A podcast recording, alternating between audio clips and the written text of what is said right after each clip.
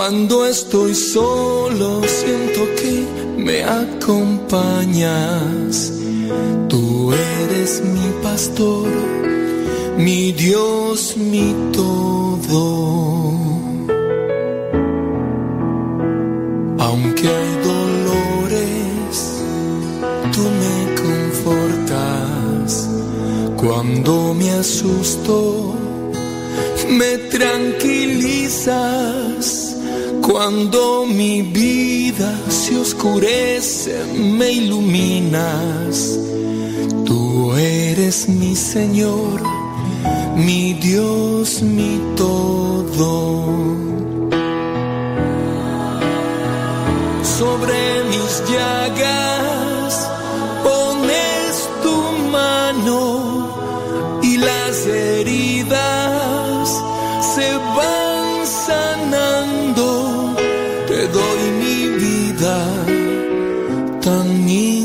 imperfecta. Eres mi victoria en mi universo.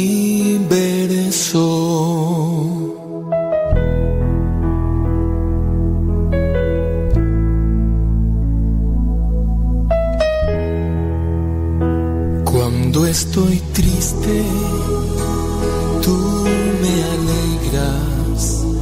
Aunque me estás conmigo. Cuando mi mundo se derrumba, me sostienes.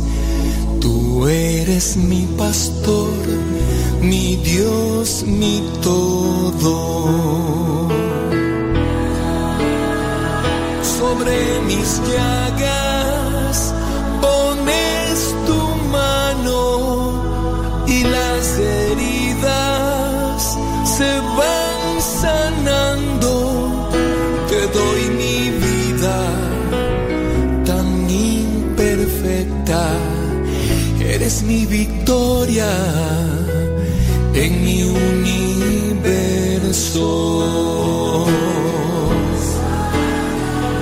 Sobre mis llagas pones tu mano y las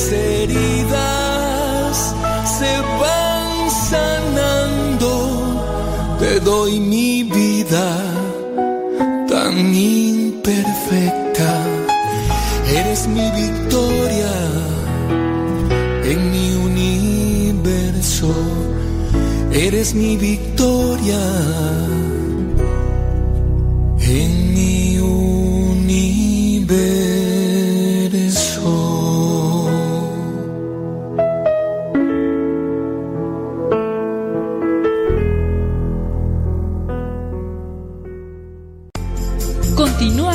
programación. Estás en radiocepa.com, emisora católica de los misioneros servidores de la palabra.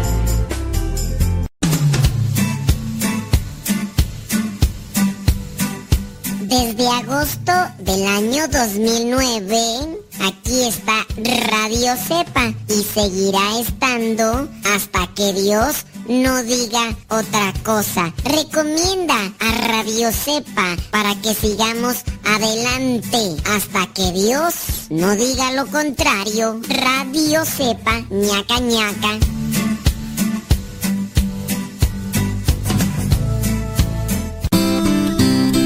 Ser joven no es cuestión de años, sino de ánimos. Escuchas Radio Cepa.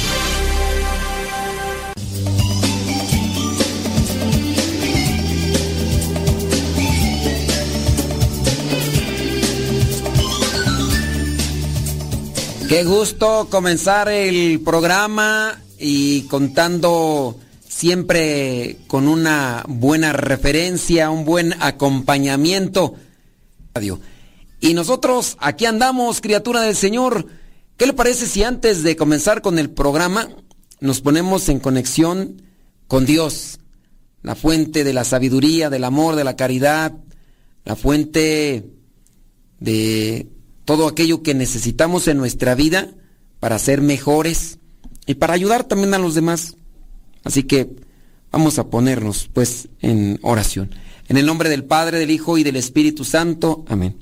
Bendito y alabado sea, Señor, por todo lo que nos has regalado, por todo lo que has puesto en nuestras manos y en nuestro camino.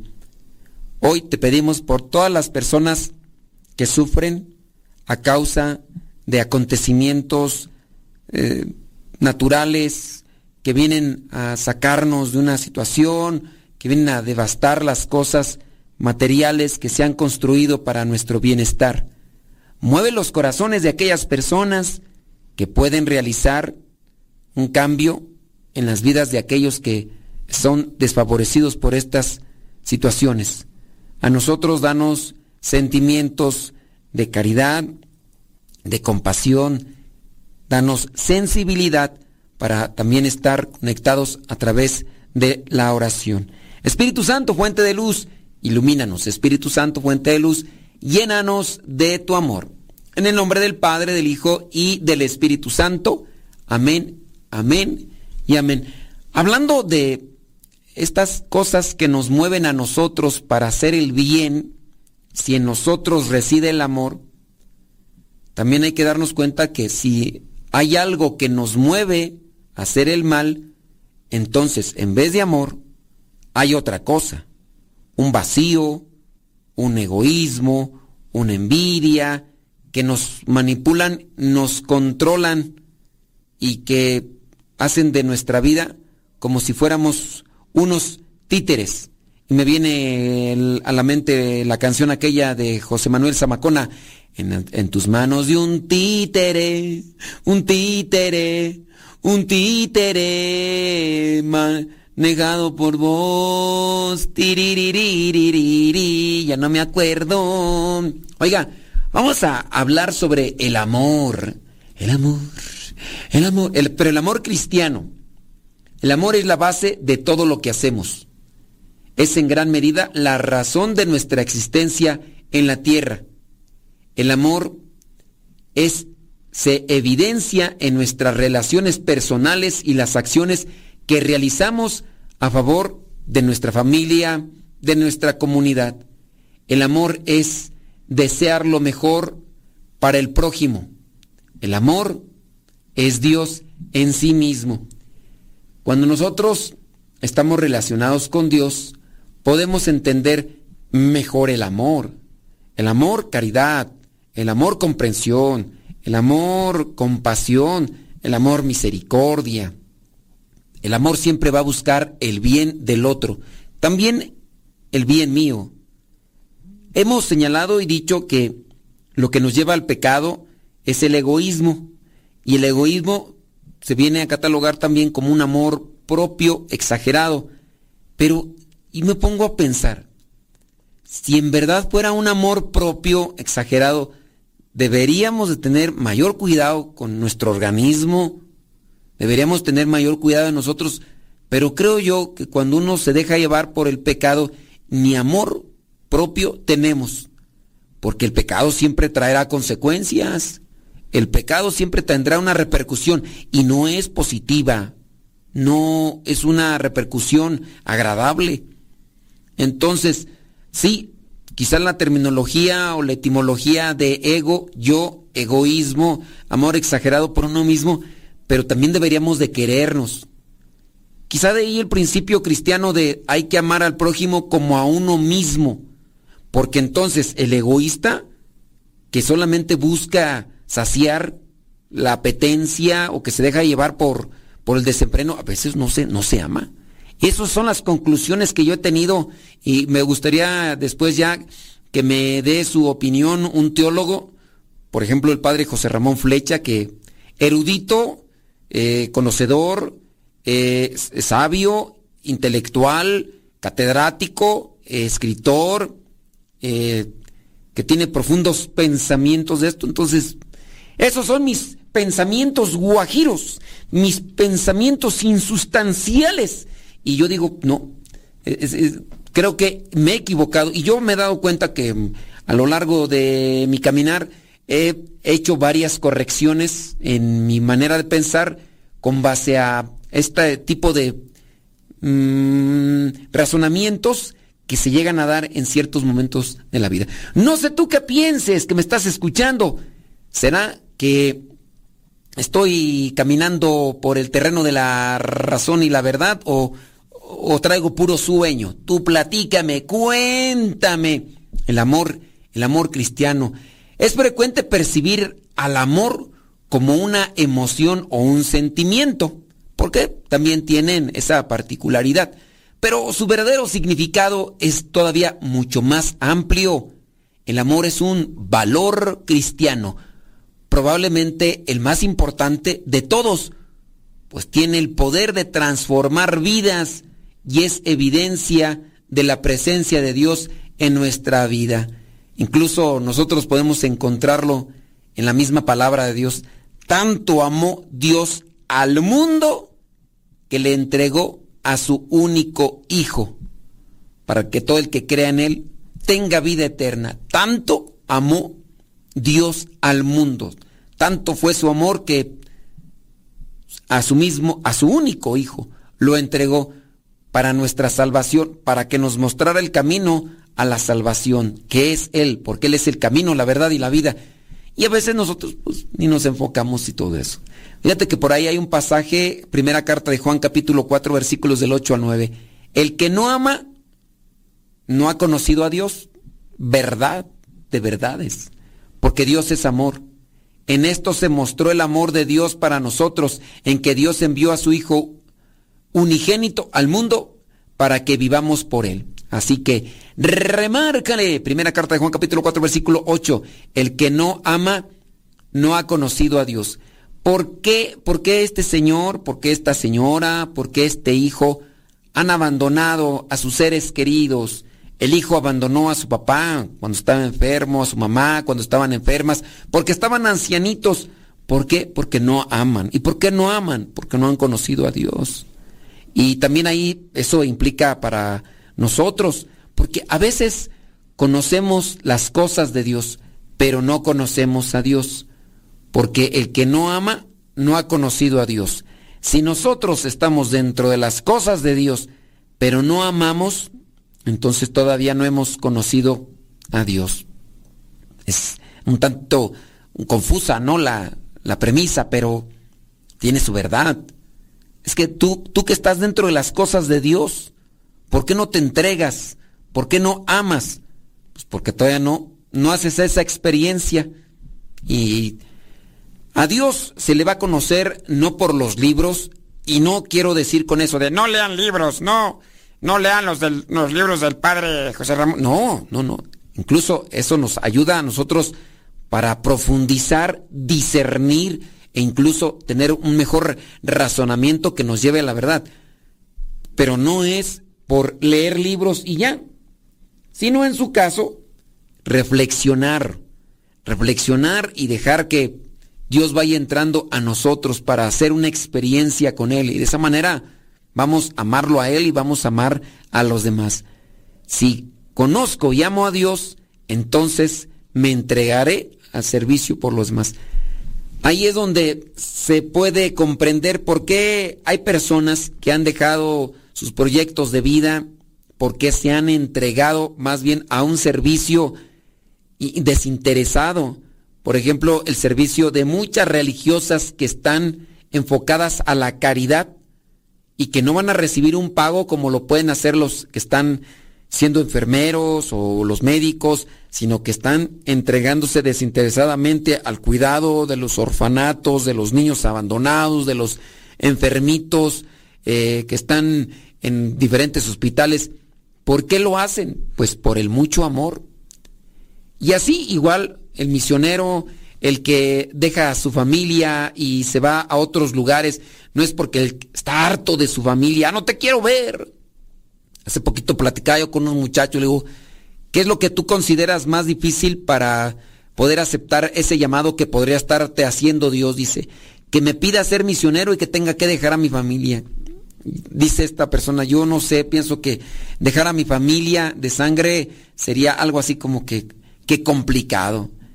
Sí, puede ser complicado, pero igual el amor de Dios da fortaleza. El amor de Dios nos da también decisión y convicción y podemos hacerlo aún cuando en la mente pudiera ser una dificultad o tener su grado de dificultad. ¿Tienes preguntas? Vamos a hablar sobre qué es el amor cristiano. Ya regresamos.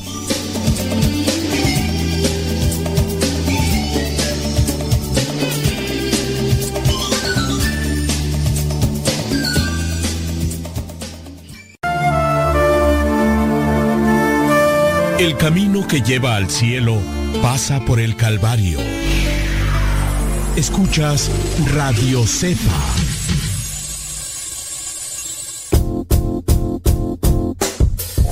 Hola padre, somos las hijas de Laura y lo escuchamos desde Denver. Este programa nos ha ayudado en la escuela. Nos gusta la trivia y todos los días lo escuchamos y todas las mañanas. Saludos a mi hermana. Hola padre, Dios lo bendiga. Me gusta la pregunta preguntona. Saludos desde Denver. Adiós.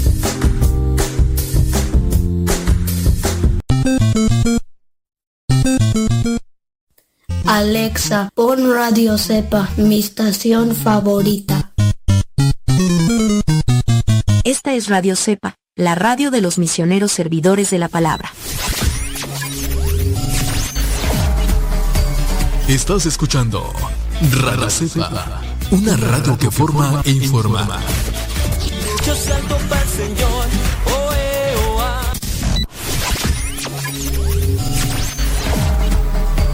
Estás escuchando Radio Cepa, una radio que forma e informa. Yo salto para el Señor, oh, eh, oh, ah.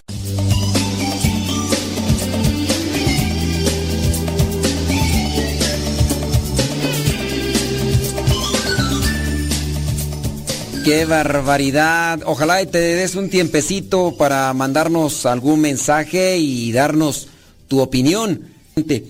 Nosotros queremos hacer una reflexión contigo, esperando que la podamos hacer y también orientarte hacia lo que es el quehacer cristiano en la sociedad para también ayudar y ser propagadores de este mensaje, este mensaje de salvación. Regreso a mis apuntes, porque hoy tengo que pegarme los apuntes, criaturas, sobre qué es el amor cristiano. Eh, la Biblia está colmada de referencias al amor y su real significado en la vida de los cristianos. Fundamentalmente se describe como un valor personal y desinteresado que se manifestó en todo su esplendor cuando Dios envió a Jesús a morir en la cruz para salvar a los pecadores. Tenemos nosotros conocimiento que no es solamente voy a enviarlo a que muera en la cruz. Fue hacia donde lo llevaron los hombres que no quisieron creer en el mensaje.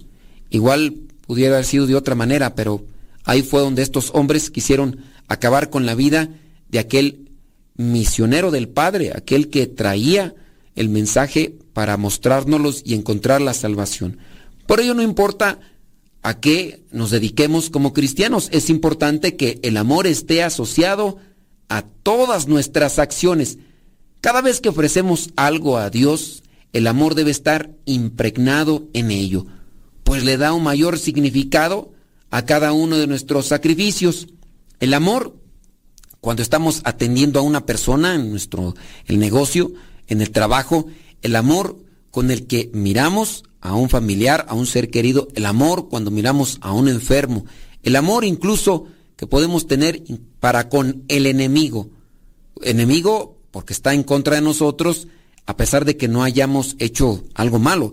Personas que podrían tenernos cierto tipo de envidia, un resentimiento, un coraje por alguna mala interpretación. Sabemos que hay personas que quizá a lo mejor tienen esa ausencia de Dios o distanciamiento de Él y por eso es que se comportan de manera agresiva, intolerante, irrespetuosa, como se podría encontrar en cualquier camino de la vida no importando si tú estás acercado a la fe o si tú traes algo que podría identificarte como cristiano. Hay personas que pareciera ser que ese es su comportamiento, no, no su naturaleza, porque fuimos creados a imagen y semejanza de Dios, pero sí su comportamiento conforme a aquellas cosas que ha vivido, a aquellas cosas en las que se ha empapado y pudieran ser el odio, el rencor o todo aquello que sería contrario al amor. El amor de Dios se muestra con actos de bondad. principalmente con estas personas. Y para ello necesitamos entender las necesidades del prójimo. De ahí entra lo que vendría a ser como la empatía, la compasión. ¿Cómo voy a entender yo las necesidades del prójimo si no tengo empatía o si no tengo compasión? Esa palabra de compasión regularmente aparece ahí en la Biblia y se presenta cuando Jesús está caminando, eh, cuando hay gente y de repente está cansado y todo, sintió compasión porque estaban como ovejas sin pastor. La compasión es el sentir el dolor y el sufrimiento del otro. No es lo que podríamos referir como lástima, sino sentir su dolor. Yo, yo voy a, a hacer algo para mitigar el dolor. Quizá a lo mejor voy a darle algo o voy a acercarme, voy a reconfortarlo, incluso hasta una misma palabra también puede ser un acto de compasión, teniendo en cuenta que la palabra que dices le ayuda para darle esperanza, para darle luz, para darle ánimo. Y ahí es donde trabajamos muchos de nosotros que tenemos este, este apostolado o que hemos buscado esta manera de llegar a ti a través de estas ondas radiales, a través de las ondas del Internet. Bueno, no ondas, pero sí la señal del Internet incluso de las cosas que a veces hacemos grabadas, porque queremos transmitirte algo que te alivie en el sufrimiento. A veces ha sucedido y las personas no comparten. Me sirvió mucho esta palabra. La tengo subrayada este versículo que usted dijo. Me dio descanso, me dio consuelo, me dio esperanza, me dio luz. Y ahí está trabajando también la compasión. Todo ello sin esperar nada a cambio, pues el amor de Dios no es egoísta.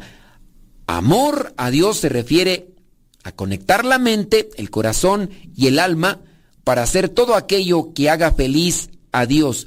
De ahí que sea el primer y más importante mandamiento para los cristianos. Amarás a Dios con todo tu corazón, con toda tu alma, con toda tu mente, con todo tu ser. Dios siempre en nuestros pensamientos, en nuestra manera de vivir.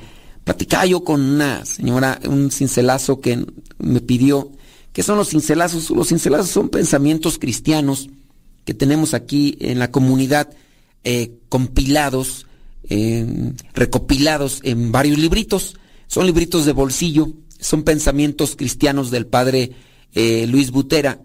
Y estos pensamientos que fueron extraídos de homilías, de predicaciones y demás. Estos son frasecitas cristianas como parte de nuestra espiritualidad. Y en uno de esos cincelazos, que me decía la señora, bueno, léame tal número del libro tal, porque son tres libros. Y decía, Dios nos llama a ser santos y tú eres un candidato. Entonces la señora decía, no, pero yo cómo voy a ser santo. O como en este caso santa, ¿no? Yo cómo voy a ser santa. Le digo, ¿qué?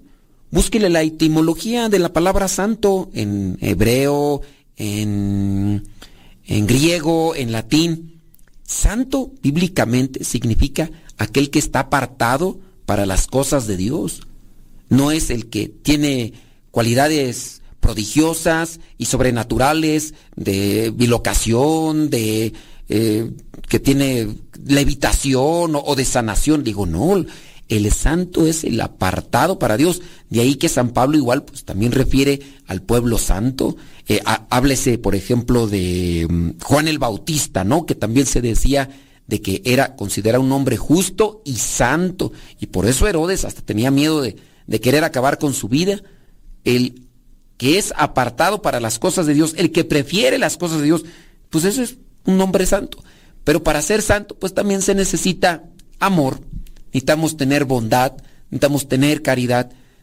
Esto nos, tiene, nos, lo mueve en el amor. Si nosotros tenemos amor, podemos alcanzar la santidad, agradar a Dios y también agradar a los hermanos. Todos, todos estamos llamados a eso y no es, no es tan complicado. Nada más que nosotros somos pues a veces muy caprechudillos y así como los chiquillos que a veces no queremos lo que nos beneficia, sino lo que nos gusta y muchas veces lo que nos gusta puede ser perjudicial para la salud. Porque el niño quiere comer puro chocolate, quiere comer pura harina, quiere comer, y eso no te va a servir, no te va a ayudar. Dígase el ejemplo de aquel que tenía unos gatos y que solamente les daba salchicha y que no se llegó a, a, macizar los huesos de los pobres gatitos porque no le daba leche y les daba puras cosas que les andaba ahí gustando y les dejó de dar leche y después qué? Pues pobres huesillos de los gatos estaban todos frágiles y, y, lloraban porque en ocasiones pues se lastimaban y se quebrantaban. Y pues, dijo el veterinario, pues es que no les diste calcio, lo que necesitaban estos gatitos.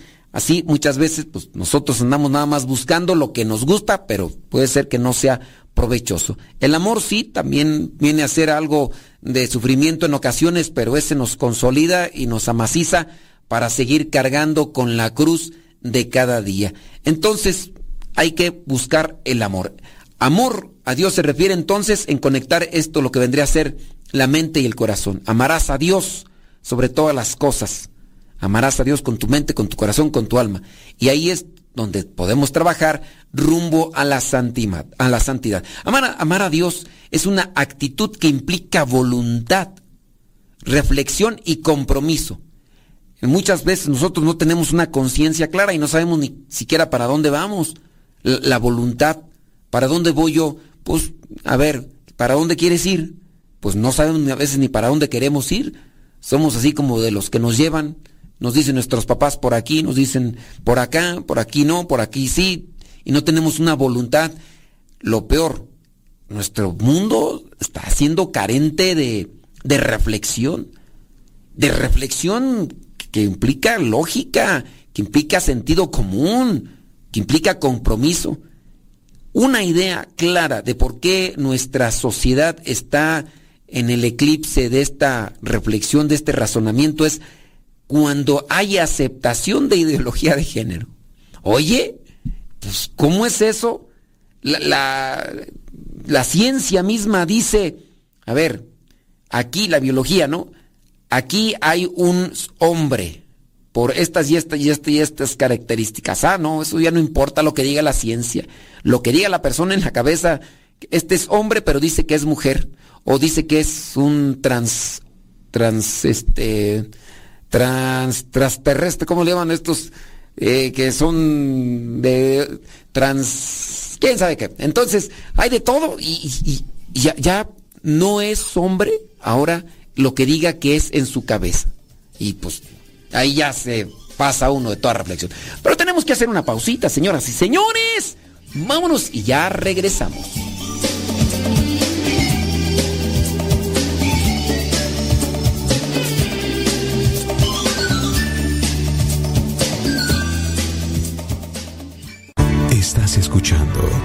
Radio Cepa, la estación de los misioneros servidores de la palabra.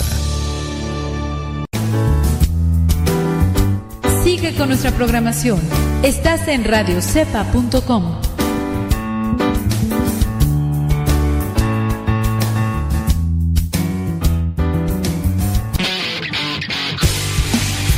Síguenos por Twitter y Facebook. Búscanos como Radio Cepa.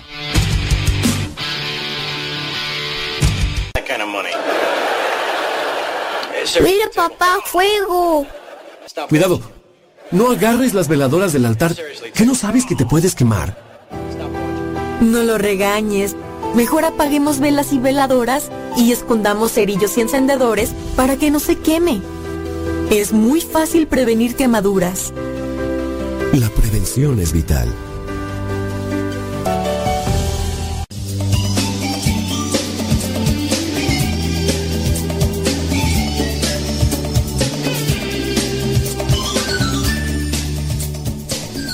Tiene algún comentario que hacer con relación al tema o tiene alguna pregunta, bueno, pues, y también igual su testimonio, porque muchas veces también, aunque pues uno a veces pudiera ser que no tiene la, la réplica de los que están escuchando, pero ya pueden decir, oh, a mí me gustó mucho lo que dijo el otro día. ¿Qué dije? No sé, pero me gustó mucho, me ayudó y, y siga adelante. No, si nos pueden decir algo ya más concreto, pues para irle puliendo ir puliendo lo que es el tema. Y el tema que teníamos el día de hoy es sobre el amor. Amar a Dios es una actitud que implica voluntad. Voy para acá porque sé que es bueno. Ya no voy hacia este rumbo porque me perjudica. Voluntad. Abrazo esto, suelto esto, reflexión. Me va a orientar sobre las decisiones que voy tomando día con día no es conveniente que siga con esto. Es conveniente que vaya esto aunque no sienta nada. Hablando de lo que vendría a ser este amor a Dios, es que en la celebración de este Padrecito o en el momento de la hora santa no siento nada, pero aún así Dios se va a manifestar y siempre salen cosas buenas de Dios. El compromiso, ya hemos estado caminando de la mano de Dios, bueno, hay un compromiso a servir, un compromiso a entregarse. Es decir, a proyectar el amor que Dios nos da a través de nuestro espíritu y acciones diarias. Cuando un individuo ama, es porque reconoce su voluntad por ser sincero y por realizar sacrificios a fin de hacer feliz a la persona que ama. El hermano, el papá, los hijos, la esposa. Esto implica aceptar que no siempre se puede hacer lo que viene a ser una generación de un sentimiento de disfrute. Por ello, amar a Dios se refiere a hacer su voluntad y fundamentar nuestros deseos y actos en sus mandamientos y palabras por encima de los sentimientos agradables que se pueden generar a través de cierto tipo de acciones. A lo mejor sí, dentro de, las, los, dentro de los ámbitos del egoísmo, del pecado, pudiera darse un, un disfrute inmediato, que es a lo que yo considero que, que por eso es que seguimos a veces más el pecado, porque hay una, hay una respuesta o hay un resultado más inmediato, que a su diferencia de cuando hacemos el bien o cuando buscamos hacer la voluntad de Dios, pero hay más dicha cuando se cumple con la voluntad de Dios. Es necesario que el amor a Dios se dé a través, entonces, de una reflexión que me lleve a considerar las cosas que otros han obtenido por hacerle caso y lo que otros incluso han sacado, han cosechado de cuando no han buscado conocer qué es lo que, pedía Dios para cada uno de ellos. Amar a Dios a través de la mente, el corazón y el alma, el, alma, porque son tres, tres partes complementarias que trabajan juntas y todo esto se hace a fin de poder integrar aquello que podemos sentir, que podemos pensar, que podemos reflejar en el exterior, la mente, lo que se viene aquí a estructurar, a trabajar, el corazón, lo que es el sentir y, el alma con relación al, al espíritu. Amar a Dios, amor a Dios, buscar en la mente lo que es mejor.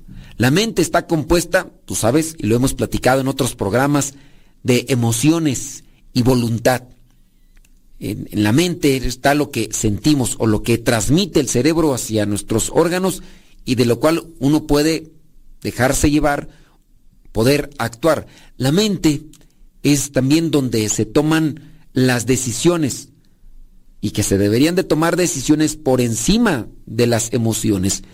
No me gusta las inyecciones, por ejemplo, a mí, no sé, habrá algunos de ustedes que le gusten las inyecciones que digan, uy, me encantan a mí. Cuando me dice el doctor, le vamos a poner tres, ¿sabe qué? A mí póngame cinco. Cinco inyecciones. Pues no, porque es que con las inyecciones, ay, no, yo me siento... Mm, no, pues yo, no conozco, ¿eh? Incluso he platicado en algún momento con los médicos y le digo, ¿a usted le gustan las inyecciones? No, fíjese que no. Le digo, mire, si a usted no le gustan, a mí menos. Pero la voluntad me dice, ¿sabes qué? Aunque no te gusten, son por tu provecho, son por tu bien.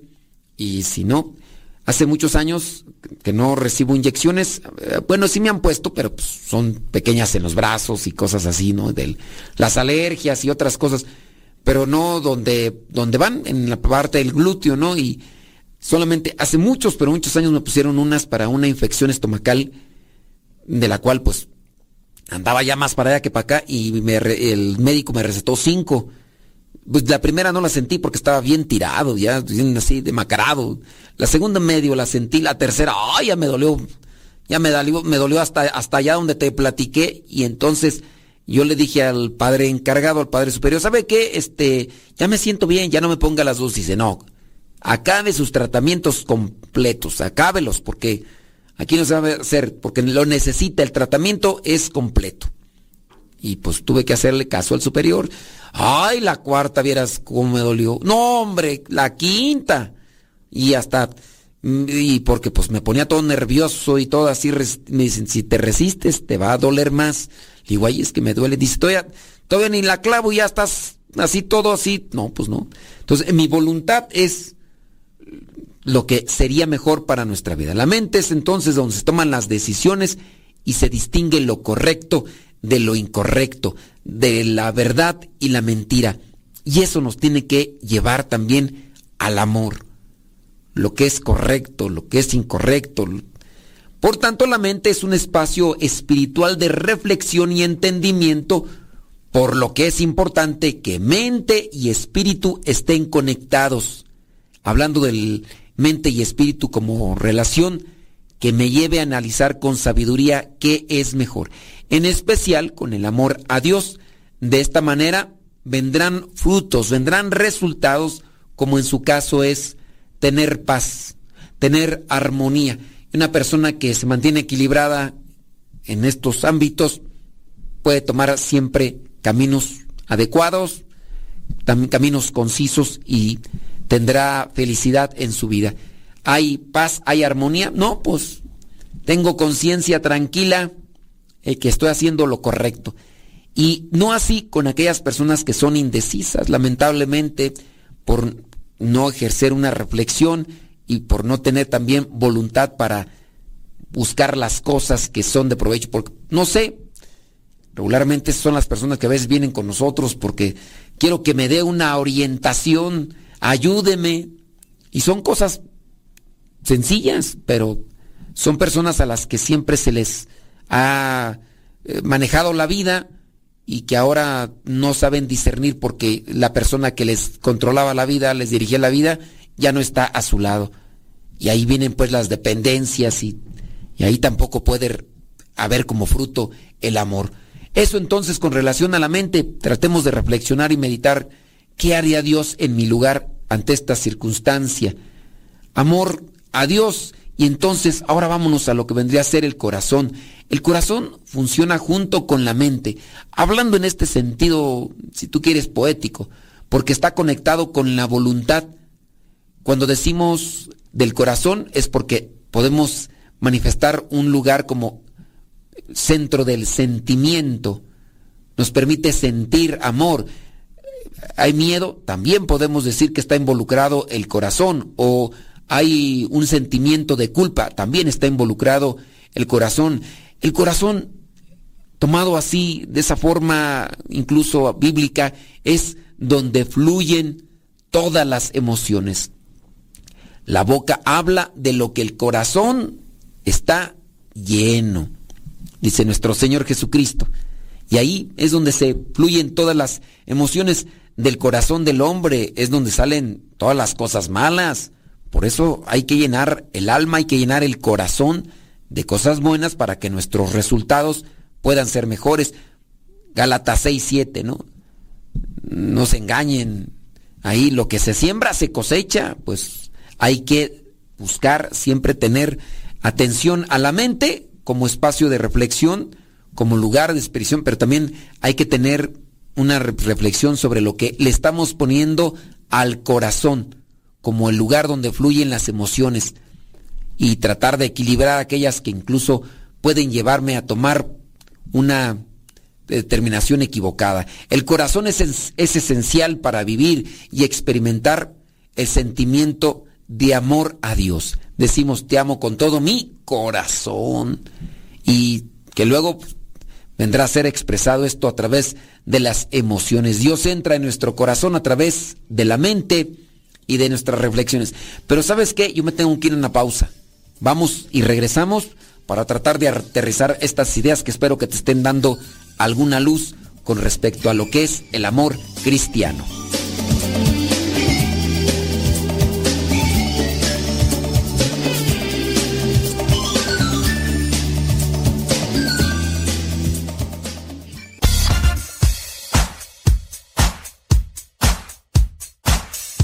Hola, somos las hijas de Rosalía. ¿Y en la sala? En el cuarto. ¿En el baño? ¿En el carro? ¿En la oficina? Ya está en la cocina. Escuchando Radio Cepa hasta que reviente la bocina.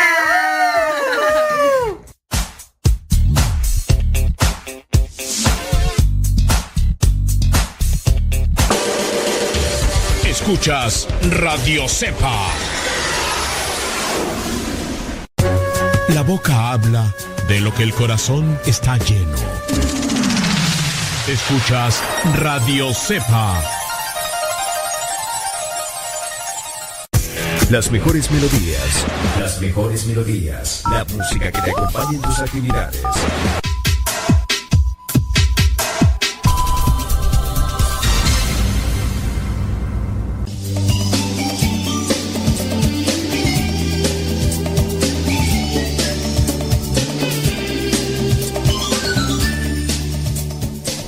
¿Tiene preguntas? ¿Tiene comentarios con relación a este tema?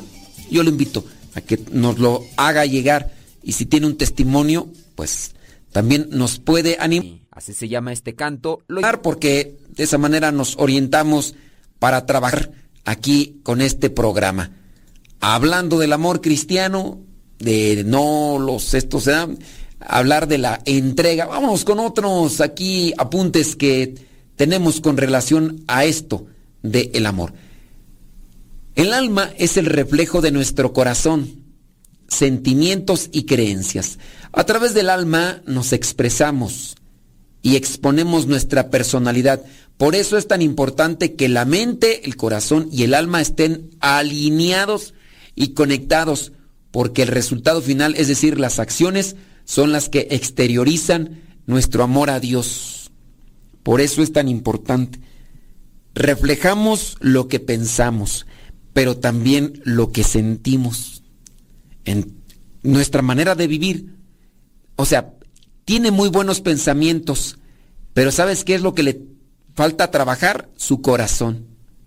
Sí, dice, hay que ser amables, pero no lo es. Es una persona intolerante, brusca, tosca, arrebatada. ¿Por qué? Porque le hace falta trabajar en lo que es su corazón, su alma. Y ahí están las cosas, ahí están las cosas. El alma es el reflejo de nuestro corazón, sentimientos y creencias. A través del alma nos expresamos y exponemos nuestra personalidad. Entonces, ojalá y veamos la manera de alinearlos o conectarlos para que podamos hacer algo siempre mejor a los demás. Em, dice, dice por acá.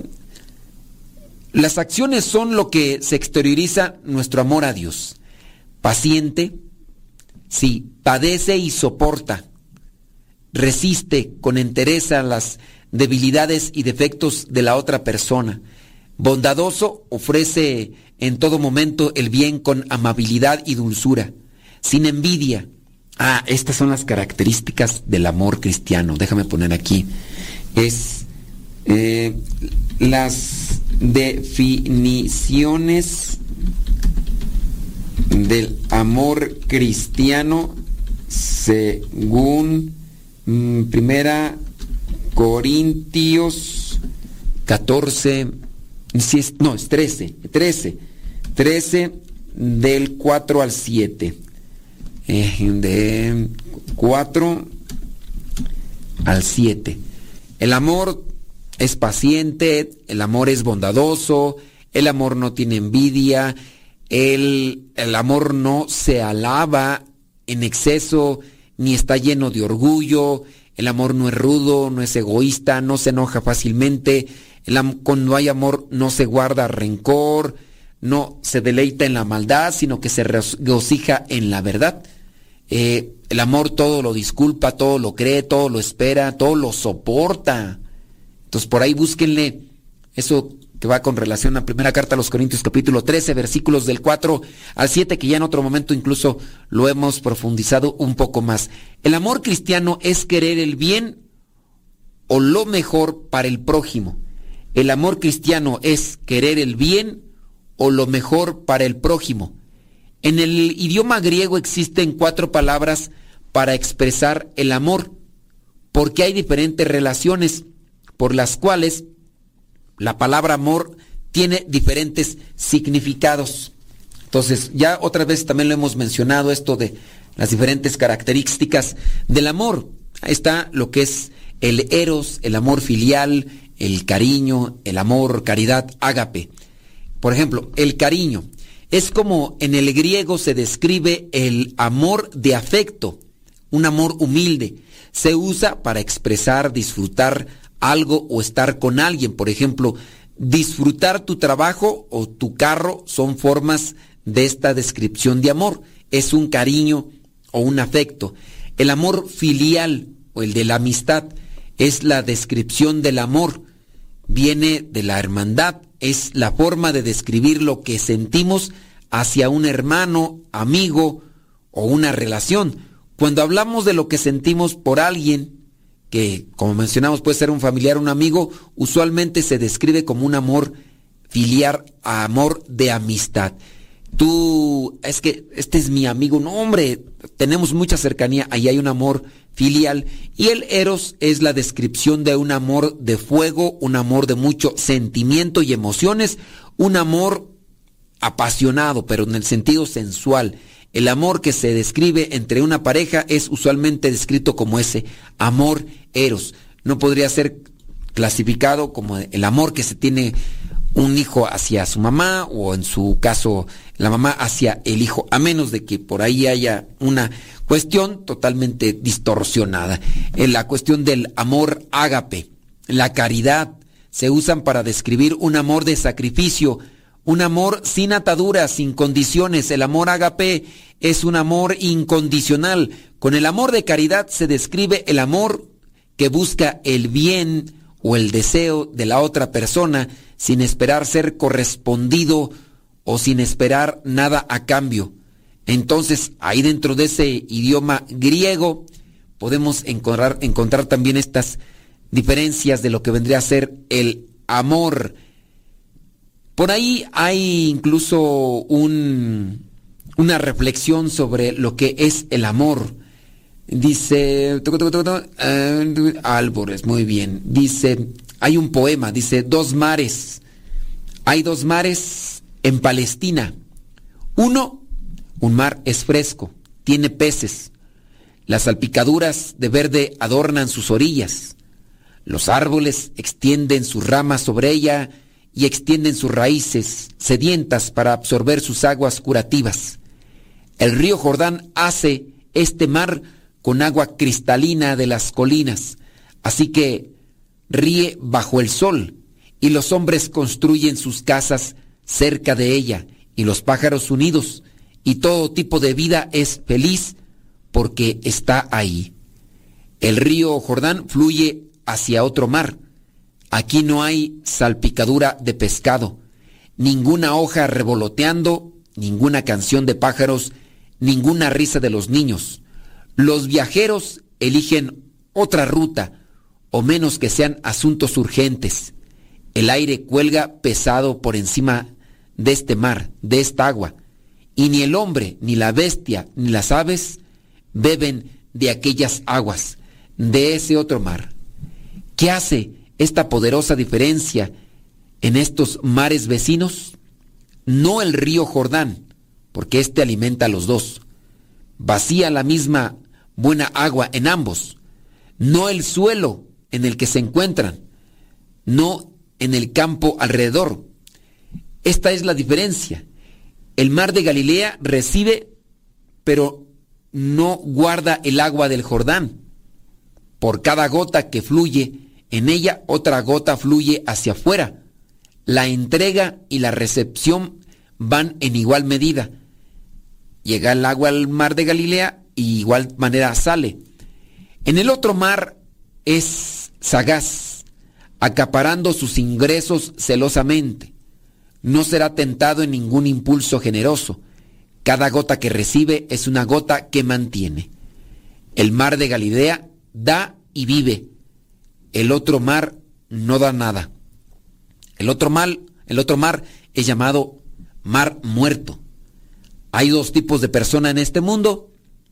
Hay dos mares en Palestina. Hay dos tipos de persona en este mundo. La reflexión de los dos mares nos enseña que si damos de lo que recibimos, si damos de nosotros las virtudes, dones y bendiciones que recibimos de Dios, viviremos y daremos vida. Pero si no amamos como Dios nos ama, si no damos de nosotros, si no nos entregamos como un regalo a los demás, puede ser que nos convirtamos como ese mar muerto. Y así podría también ser definido el amor cristiano. En la medida que más nos demos a los demás, más felices seremos y también más felices las personas que nos rodean.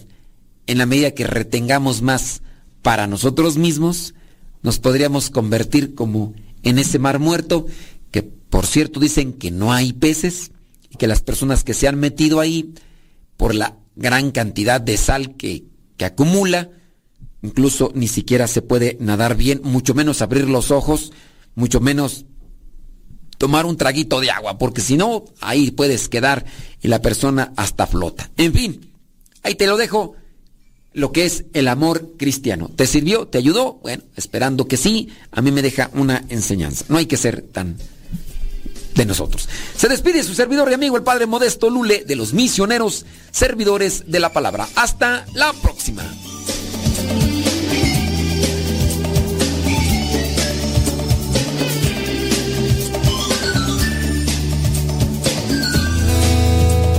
Hemos encontrado la verdad.